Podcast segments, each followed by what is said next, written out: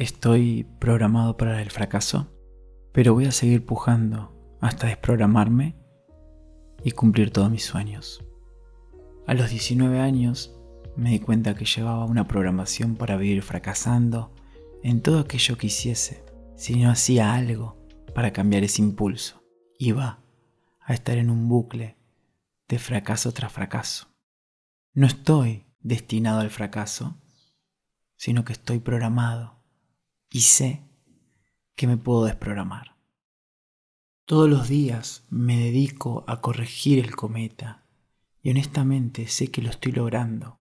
Pero cuando se presentan nuevas situaciones en donde estoy a punto de dar un gran paso o en verdad un gran salto, es ahí donde mi vieja programación se presenta y empiezan los problemas.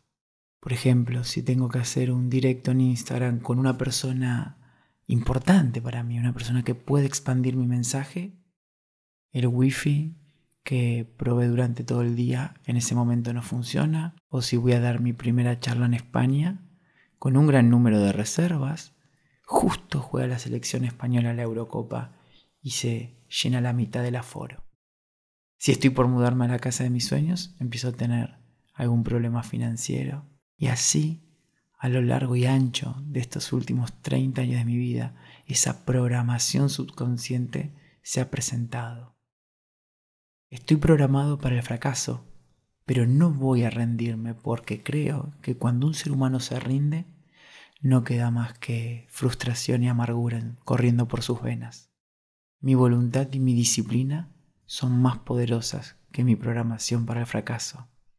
¿Por qué estoy programado para el fracaso? Porque aún en mi mente subconsciente están vivas las voces de Patricio y María Rosa, mis padres, que creían que en la pobreza y en el sacrificio estaba Dios. Porque aún están latiendo en mí esos programas que dicen que las personas libres y abundantes van al infierno y las personas sumisas van al cielo. Y porque todavía creo que para alcanzar una meta tengo que esperar y sufrir. Cuando era un niño, me acuerdo que tenía que llorarle desesperadamente durante meses a mi madre para que me compre una pelota de fútbol o un álbum de figuritas o una PlayStation. Finalmente me lo terminaba comprando, pero aprendí que antes del éxito hay un periodo de sufrimiento. Estoy programado para el fracaso, pero en el camino aprendí a usar esa programación a mi favor. Lo primero que hice, y me costó muchísimo, asumí que si yo quería crecer en la vida, no podía esperar que el universo o la suerte me beneficien, porque el universo, Dios o la suerte responden a mis creencias subconscientes. A eso se le conoce como libre albedrío. Después de asumir que mi universo me llevaría al fracaso, decidí cambiar mi suerte, cambiándome a mí.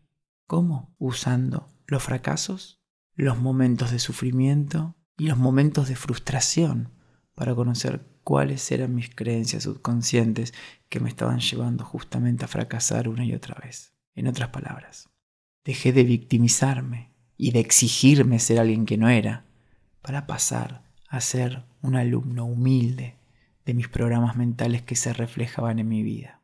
Todo en la vida me costó tiempo, esfuerzo, mucho dinero, mucha energía. Quizás hoy aún no alcancé mis sueños más pomposos, pero sí debo reconocer que he crecido, que he aprendido, que he vivido estos años con intensidad y que cada día me acerco más y más a ese punto donde la inercia subconsciente se rompe para darle lugar a la libertad, a la creación, al amor. Puede que mis programas para el fracaso me hayan convertido en el guerrero que me considero que soy, en ese guerrero de la conciencia. Y sé que mi fe se volvió inquebrantable por más programación negativa con la que cargo. Yo sé que voy a seguir pujando para cambiar esa programación de fracaso hasta el final. Y sé que esa puja es lo que me ha convertido en lo que soy hoy. Estoy programado para el fracaso, pero a la vez me siento exitoso y lleno de amor por esos programas de fracaso y por la experiencia de vida a la cual esos programas de fracaso me arrojan. Esos programas de fracaso me arrojan a la intensidad de la vida, a la intensidad que se produce en esa brecha entre lo que espero y lo que sucede. En ese momento en donde no tengo respuestas, no tengo soluciones, pero sí lo puedo experimentar. Y esa experimentación me lleva a la conciencia de que podemos, todos podemos, que yo puedo cambiar mis viejos patrones mentales por nuevos patrones mentales, pero sobre todo que puedo esperar, que puedo vivir.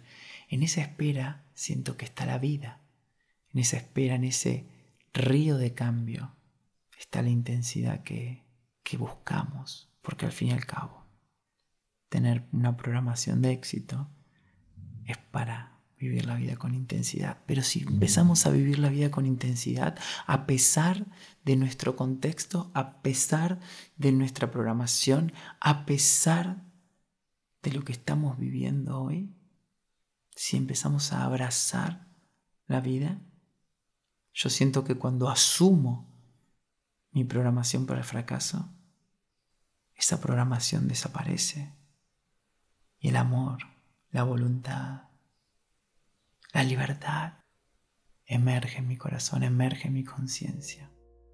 Y es ahí donde todo se empieza a transformar y el éxito sucede. Esto fue Biodescodificación en primera persona. Seguí este podcast para tenerlo en tu biblioteca y este episodio para escucharlo cuando quieras.